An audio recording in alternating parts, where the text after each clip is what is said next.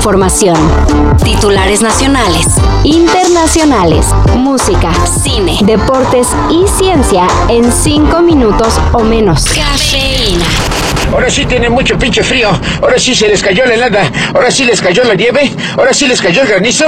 Y ahora sí quiere su San Marcos. Ahora sí quiere su Concord. Ahora sí quiere King Size. Ahora sí quiere colcha. Con las bajas temperaturas ha comenzado el alza de enfermedades respiratorias. Y una de ellas es la del COVID-19. ¡Pinche mar! ¡Está bien frío! Según el subsecretario de Salud, Hugo López Gatel, se tienen registros de 6.541 casos activos estimados de la enfermedad pandémica por entidad. Aunque el aumento de casos no es acelerado, la recomendación es el uso de cubrebocas y lavado de manos. O sea, lo básico. Tomamos la decisión de establecer un gobierno de excepción, disolver temporalmente el Congreso de la República e instaurar un gobierno de emergencia excepcional. El presidente de Perú, Pedro Castillo, fue detenido.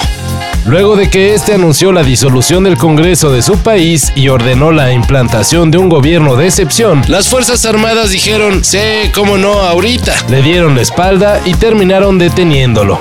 Pedro Castillo enfrentaba un proceso de destitución, acusado de permanente incapacidad moral para gobernar, esto por diversos actos de corrupción. La presidencia de Perú quedó en manos de Dina Boluarte, quien antes de todo este relajo se desempeñaba como vicepresidenta. Se ha producido un intento de golpe de Estado, una impronta promovida por el señor Pedro Castillo, que no ha encontrado eco en las instituciones de la democracia y en la calle. Lo que sí no tiene abuela es Ana Guevara. Es Ana Guevara. Está cabrón. Está cabrón. Aunque en los pasados Juegos Olímpicos la CONADE nomás sirvió para dos cosas, o sea, para nada y para ni más, su titular Ana Gabriela Guevara se dio el lujo de criticar la actuación de la selección mexicana en el Mundial de Qatar. Abro asteriscos, dice... Debemos ser empáticos porque somos México. Pero hay una gran diferencia porque aquí sí hay atletas que ganan, dijo Guevara.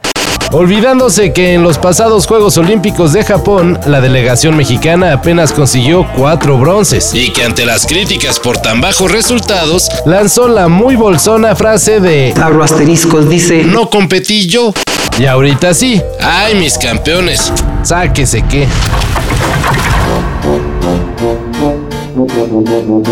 Apenas el año pasado sacó su película The French Dispatch y Wes Anderson ya tiene listo su nuevo proyecto. I don't mind terribly building up a collection of films that are linked together. But I would love not to have someone say, well, that's just like what you did before. Asteroid City es el nombre de la próxima película del director francés, la cual se dice que es una meditación poética sobre el significado de la vida. Y como siempre, el elenco de la cinta de Anderson es un lujo. Jason Schwartzman, Scarlett Johansson, Tom Hanks, Tilda Swinton, Brian Cranston, Steve Carell y Willem Dafoe son solo algunos de los nombres que participaron en las grabaciones. Se prevé que la cinta se estrene en junio del 2023, o quizá un poco antes, para abrir el Festival de Cannes. Y seguimos con los recuentos de este 2022. Ahora toca saber qué fue lo más buscado en Google en este año. De acuerdo con las mediciones del principal buscador de Internet, la gente en México siguió preocupada por la pandemia, por lo que los dos términos más buscados fueron mi vacuna y prevención COVID-19. Luego le siguió Mundial y México contra Polonia. Otra de las palabras más buscadas fue Dahmer, seguramente por la serie de Netflix sobre el asesino serial. Las otras búsquedas que completan el top 10 son síntomas Omicron, Ucrania, América contra Toluca, Reina Isabel y porque al mexicano le gusta la música, Diego Verdaguer, que se murió, ¿verdad? No. Todo esto y más de lo que necesitas saber en sopitas.com. El guion corre a cargo de Álvaro Cortés y yo soy Carlos el Santo Domínguez. Cafeína. Un shot de noticias para despertar. Lunes a viernes por sopitas.com. Y donde sea que escuches podcasts.